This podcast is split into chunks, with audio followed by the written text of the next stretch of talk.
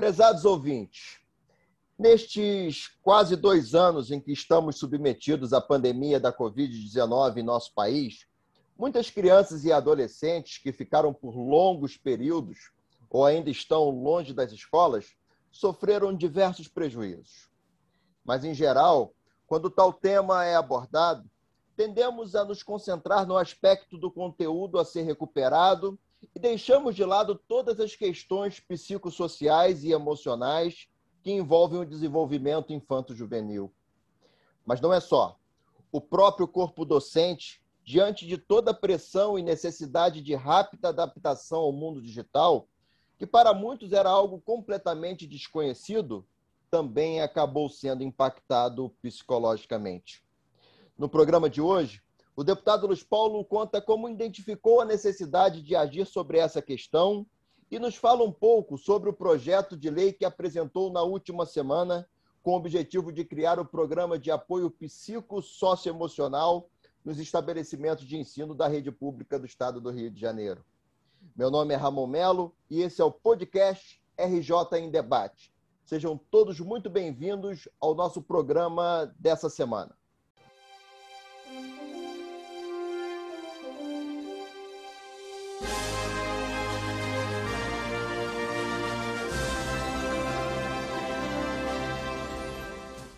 Deputado Luiz Paulo, mais uma semana se iniciando com muitos desafios. Sem dúvida nenhuma, Ramon. À medida que o tempo passa, novos problemas vão surgindo e é necessário enfrentá-los com coragem, com altivez, mas tentando inovações para resolver problemas que são muitos novos para todos nós, que derivam dessa pandemia da Covid-19, principalmente. É isso, deputado. E esse desafio em tratar a questão psicossocioemocional na pandemia não é fácil.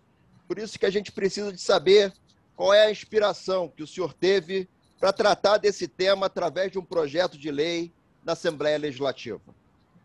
O Ramon, eu verifiquei em pessoas jovens, mães e pais que estão no meu entorno ou mesmo de relato de outras pessoas, que a população infanto-juvenil, isto é, as nossas crianças e adolescentes, com a Covid-19, perderam a sua grande referência, que era a escola. É a escola pública, principalmente, mas também a privada, que socializa, que dinamiza, e para a população mais carente, é o único lugar de fato que essa juventude se sente segura, que ela pode pensar num futuro, que ela pode a, a pensar em ter aprendizado, conhecimento. E na hora que essas escolas fecham, essas crianças ficam sem chão.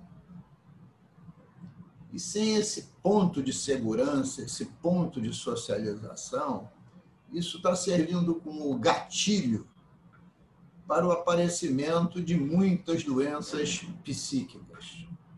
O que mais você vê falar são jovens, adolescentes com depressão. Muitas vezes, professores também com depressão, com síndrome de pânico. Né? E como enfrentar isso? na rede pública estadual de ensino. Isso é um grande desafio, porque a doença de caráter psíquico ela vai se estabelecendo no tempo. De repente vem um gatilho e ela se mostra muito mais relevante. E o gatilho foi o fechamento das escolas por causa da Covid. Agora, para recuperar é, esses adolescentes, eles vão precisar de tratamento. Daí nascer a ideia de se ter, de se ter um programa de apoio psicossocial emocional. Né?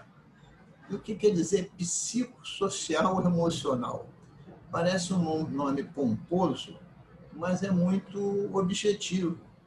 precisa de, de apoio psicológico, precisa de apoio emocional e precisa de apoio social. Né? Tem que ser programas integrados entre as secretarias de educação, a Secretaria de Saúde e até outras instituições públicas e privadas que, que possam colaborar. E o retorno às aulas não faz o problema acabar. O retorno à aula faz cessar aquele gatilho, mas o gatilho que foi aceso não se apaga instantaneamente. Só esse apoio emocional, social, psíquico é que vai minimizar tudo isso que foi deflagrado. Em recente pesquisa mundial, estou falando pesquisa mundial, feita com milhares e milhares de entrevistas, essas organizações detectaram que 25% dos jovens e adolescentes do mundo estão sofrendo de depressão. É um número absolutamente alarmante. E eu desafio vocês que estão me ouvindo a olhar ao seu redor para verificar se tal fato não está ocorrendo. Está ocorrendo com muita intensidade até mesmo fora dessa faixa que nós estamos querendo tratar com o programa, que é a faixa das crianças e dos adolescentes que frequentam a rede pública de educação do Estado do Rio de Janeiro. Então, o objetivo do programa é botar esse tema em discussão e, mais do que isso, buscar soluções mitigadoras. Deputado, é um tema extremamente relevante porque as discussões que nós vemos nos dias de hoje trata quase que exclusivamente dos protocolos sanitários. Mas esse programa que o senhor está abordando nesse projeto de lei trata exatamente do acolhimento. Essa questão ela é de fato fundamental para poder ter o retorno às aulas presenciais, não é isso? Sim, Ramon, porque este programa parte de um princípio que, para mim, é extremamente verdadeiro. A referência fundamental, onde a juventude, principalmente a mais carente, pode se sentir segura, é a escola. Quando você tira a escola da vida dessas pessoas, você tirou esse ponto de segurança o que, que essas crianças vão ver no seu redor? Narcotraficantes, milicianos, pobreza, fome, falta de conhecimento, todas as mazelas possíveis. Então, tomando a escola como referência, e é uma referência também para a comunidade infanto-juvenil não carente, é que esse programa pode se efetivar. É relativamente de conhecimento geral das pessoas que têm renda, que é fundamental você fazer exercício físico, caminhar, por exemplo, fazer alguma forma de ginástica, né? porque está melhorando a sua performance física, está liberando endorfina. Mas eu pergunto, para as crianças das comunidades, das periferias, né? lá da nossa Zona Oeste, da Baixada Fluminense, isso será, seria possível? É claro que ter uma, uma alimentação saudável também ajuda né, para manter o equilíbrio corporal. Mas aí eu pergunto, como ter alimentação saudável para aqueles que não têm renda e mal conseguem ganhar, quando ganham, uma cesta básica. Com a escola aberta, pelo menos eles tinham direito às merendas, que ajudam esse programa, é, é, esse programa de alimentar. Né? Mas tem mais ainda. Para as populações de melhor renda, você pode, muitas vezes, pagar uma consulta num psiquiatra, num psicólogo ou em outro tipo de terapeuta. E nas populações carentes, isso inexiste. Por isso é que nós pensamos esse programa psicossocioemocional na rede pública, porque a rede pública estadual de ensino, volta a dizer, é a referência. E isso já existe embrionariamente em alguns municípios, mas tinha que ganhar escala. Isso tinha que ser um protocolo, não somente os protocolos que a gente conhece, da vacinação, que é formidável, né? do uso de máscaras, do não aglomerar, do distanciamento, do uso do álcool gel. Esses são protocolos que parte significativa da população, apesar da reação dos negacionistas, já interiorizou. Agora temos que criar protocolos mais avançados para tratar do emocional das pessoas né? e também do social. Né? Porque se uma pessoa fica desequilibrada, deprimida, ou com síndrome de pânico, ou qualquer que seja outro adjetivo qualificativo da doença psíquica, e não tem nem o que comer, como é que faz? Tudo se agrava. E exatamente a gente está chamando a atenção sobre isso. A escola tem que ser o paradigma de um programa dessa natureza. Agora, deputado, a identificação desse problema parece que nos traz outros problemas, né? Uma questão muito fulcral em relação a essa questão emocional, não só das nossas crianças, dos nossos jovens, é também hoje o retorno, ou seja, as indas e vindas, inicia, para novamente. Isso traz também um prejuízo emocional, concorda? Sem dúvida nenhuma. Né? E aí, não só nos alunos, que a gente chama corpo discente, como também nos professores, que a gente chama corpo docente. Por quê? Quando você abre a escola, você abre uma perspectiva que daqui para frente tudo vai melhorar. Aí você logo em seguida tem que fechar. Aí você gera uma decepção profunda que você achava que aquilo era uma etapa vencida e não era verdade. Por isso que essa epidemia é muito difícil de ser enfrentada. Porque, como chama-se, né, é uma pandemia, né, do seu ponto de vista que ela é mundial, né, enquanto toda a população do mundo pelo menos 70%, 80% da população mundial não tiver vacinada,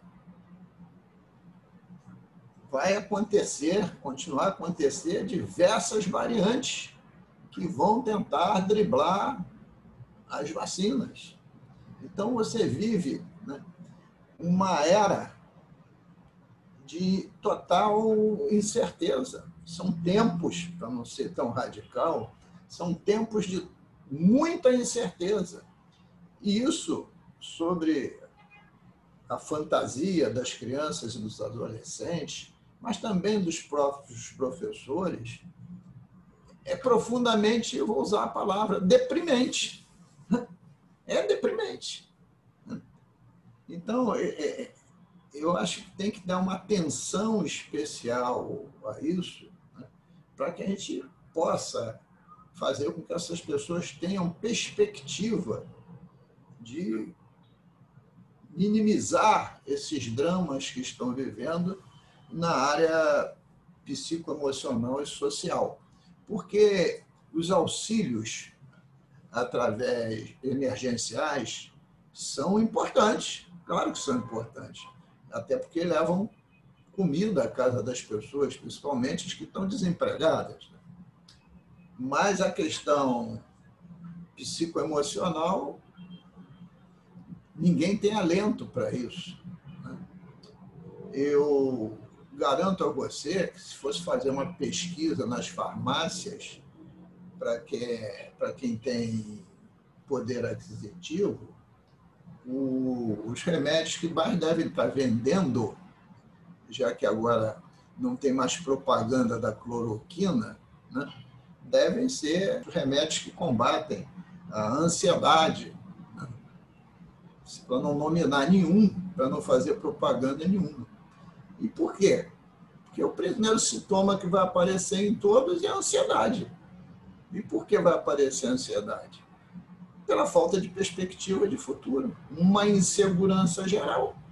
Isso, evidentemente, gera uma ansiedade brutal. E a partir daí vai se derivar é, outras questões emocionais que eu não vou aqui narrar, porque eu não sou médico, não sou psiquiatra, não sou psicólogo, sou engenheiro, não é meu campo de atuação. E eu, além do, de respeito à ciência, mas volto a dizer, o meu entorno familiar, o meu entorno como parlamentar, o meu entorno, função dos debates que eu participo em diversas esferas, mostra que esse é um problema gravíssimo que nós estamos vivendo nos tempos atuais. E volto a dizer, tem que começar a atacar essa questão pela escola, pela rede pública de ensino. Tem que ter um programa de atendimento psicoemocional na rede pública de ensino. Deputado, pela sua resposta, então a gente pode entender que o senhor também tem uma certa sensibilidade dentro desse projeto para poder trazer para o programa é, os nossos profissionais, não só os professores, mas as nossas merendeiras, os porteiros, auxiliares de serviços gerais, os nossos inspetores de disciplina, todo esse corpo que trabalha nos estabelecimentos de ensino. Esse programa também tem um olhar generoso para essa turma boa que, que faz parte das nossas escolas. É por isso que até eu prefiro, né, o, o, o Ramon, não ficar muito na questão de professores e alunos. Né? Quando eu falo corpo docente e discente, para mim o corpo docente é mais do que os professores. É a estrutura inteira da educação nos seus mais diversos níveis de colaboração. Olha, porque o que atinge, fechando a escola, a um professor, atinge o inspetor, atinge a meredeira, atinge aquele que trabalha nos serviços gerais, de manter a escola limpa e asseada, de arrumar as carteiras, guardando o distanciamento, de verificar se tem o álcool, etc., etc., para higiene das mãos, para verificar os banheiros, sim. É esse conjunto né, que está que frequentava cotidianamente as nossas redes de escola pública é, estadual e municipal. Né? Então, é, esse programa visaria esse conjunto de pessoas. E não pode ser um programa que não esteja unido, de fato, à educação e à saúde, com a colaboração de muitos conveniados. Porque, tradicionalmente, o Ramon, a gente conhece que tem dois tipos de terapias emocionais: individual e de grupo. Com esta rede pública imensa né, que nós temos, um corpo docente discente imenso na nossa rede pública. Eu não vou achar que vai ter profissionais da área de psicologia, psiquiatria, para fazer atendimentos individuais. Isso vai ter que ser ter que ter trabalho de grupo, que pessoas vão ter que ser treinadas. Mas eu acho que seria um, um efeito importantíssimo olhando para o futuro, olhando para o futuro, para evitar questões mais relevantes no futuro. E, e eu, vou, eu vou verificar, Ramon, que o que a gente está falando aqui seguramente vai ocorrer, se já não está ocorrendo, em outros países do mundo, em maior escala ou menor escala, conforme a renda e a capacidade de mobilização. Né? Porque quando você pega essa escola fechada e você vai para o noticiário, né? o noticiário que vem para você hoje, quer seja no nosso estado, quer seja no nosso país ou fora dele, é de fato angustiante. Quando a gente diz assim, é importante a juventude frequentar as nossas florestas, os nossos parques, fazer uma interação com o meio ambiente, concomitantemente, você ouve que a devastação da Amazônia, a geração de carbono no mundo, está dando uma sobrevida à Terra que poderá não passar de 20 anos, porque aí haverá uma debacle climática imensa.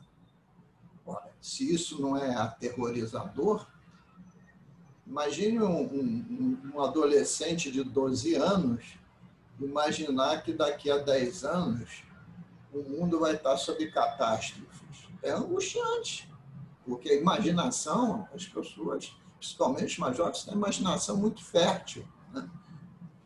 Você vai para o campo político, o que se discute todos os dias é se a democracia aqui vai resistir né, a, toda, a todo discurso golpista que existe no ar. Você vai lá para o Oriente Médio, né, o que está nas páginas de hoje, né, é a questão dos talibãs né, em relação, principalmente aos seus adversários, mas principalmente às mulheres né, os direitos que as mulheres começaram a conquistar. Então, o quadro, sob o ponto de vista de perspectiva, é um quadro de muita desesperança. Então, tem que ter instrumento para esse enfrentamento. A gente precisa ter instrumentos psíquicos para enfrentar isso. É fácil? Não. É muito difícil. Mas a gente precisa, precisa de começar a discutir, ter coragem da gente chegar publicamente e dizer: estamos muito frágeis, precisamos nos fortalecer. E temos que fazer isso a partir dos nossos jovens que estão na escola pública. E para nos fortalecermos, temos que ter esse tipo de programa psicossocial emocional. Excelente, deputado. Olha, e essa voz firme do senhor no Parlamento Fluminense, ela é fundamental para que a gente possa, de fato, concretizar esses problemas, que, como o senhor bem nos disse aqui, a pandemia apenas escancarou, porque nós já vivenciamos e o senhor diariamente tem lutado no sentido de trazer mais qualidade de vida para a nossa população e, no caso desse programa, fundamentalmente para as nossas pessoas queridas que estão nas escolas do nosso estado do Rio de Janeiro. E por isso que agora a gente encerra esse programa na expectativa de poder realizar outros com esse tema também e entrando no quadro Bola Dentro e Bola Fora. Um destaque positivo e outro negativo da semana que passou.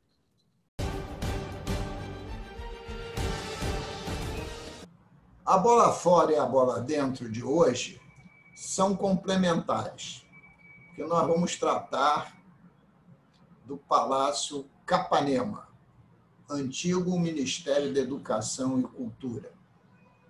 Então, a bola fora vai para o governo federal, em especial para o ministro Paulo Guedes e seus obsessores, fizeram uma lista de bens vendáveis, como eles chamam de ativos, e incluíram nesses bens vendáveis, nesses ativos, o Palácio Capanema. O Palácio Capanema é um marco da arquitetura brasileira. É um ícone da nossa cultura. Projeto coordenado pelo grande arquiteto francês Le Corbusier, coordenado pelo professor Lúcio Costa, um dos primeiros trabalhos de projeto de Oscar Niemeyer, um Jardins Suspensos de Burle Marx, com a atuação também de Jorge Moreira. Na época do Distrito Federal, sediou aqui todo o processo de educação e cultura do nosso país. É reconhecido internacionalmente como um marco da arquitetura modernista não tem aluno de arquitetura que os professores não falem sobre esse prédio. Abriga diversas instituições de cultura federal. É, é um prédio que vem durante anos e anos sofrendo um processo de restauro a passo de cágado, porque sempre o dinheiro que entra é muito pouco a previsão é de chegar a investir 100 milhões de reais. Pensar em vender, pensar em vender o Palácio Capadema, só a ideia é uma agressão imperdoável ao patrimônio e à cultura brasileira. Só de pensar, colocá-lo numa lista e dizer que colocou por engano, a ofensa é maior ainda. Ainda mais vindo da boca do Ministério da Economia. Então, é uma bola fora rotunda por essa falha imperdoável do governo federal e do Ministério da Economia. Mas a bola dentro é complementar a bola fora. Porque a sociedade do meio cultural, do meio político, independente de divergências ideológicas, todos se uniram. Presidente da LERJ, por exemplo, André Siciliano, promoveu uma reunião no Palácio Tiradentes, que também é um bem histórico, com diversas lideranças e todos foram uníssonos em afirmar que uma ideia como essa não iria adiante sob forma alguma. Nessa reunião teve presente, inclusive, o governador do estado, para mediar o conflito com o Ministério da Economia. Então, essa luta, que também foi abraçada pela grande mídia nacional, né, por muitas e muitas instituições, é também um marco de dizer que quando estamos unidos, a resistência é maior e os negacionistas recuam. E o recuo aconteceu. Tal imóvel será retirado dessa famigerada lista não estaria mais nela.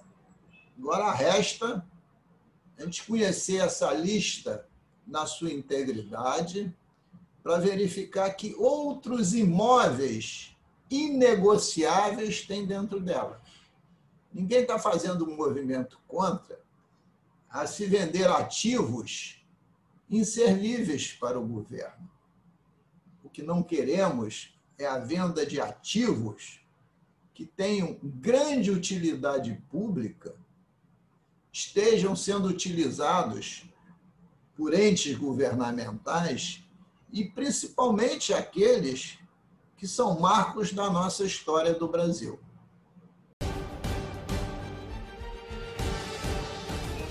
Obrigado a todas e todos pela audiência e até a próxima semana.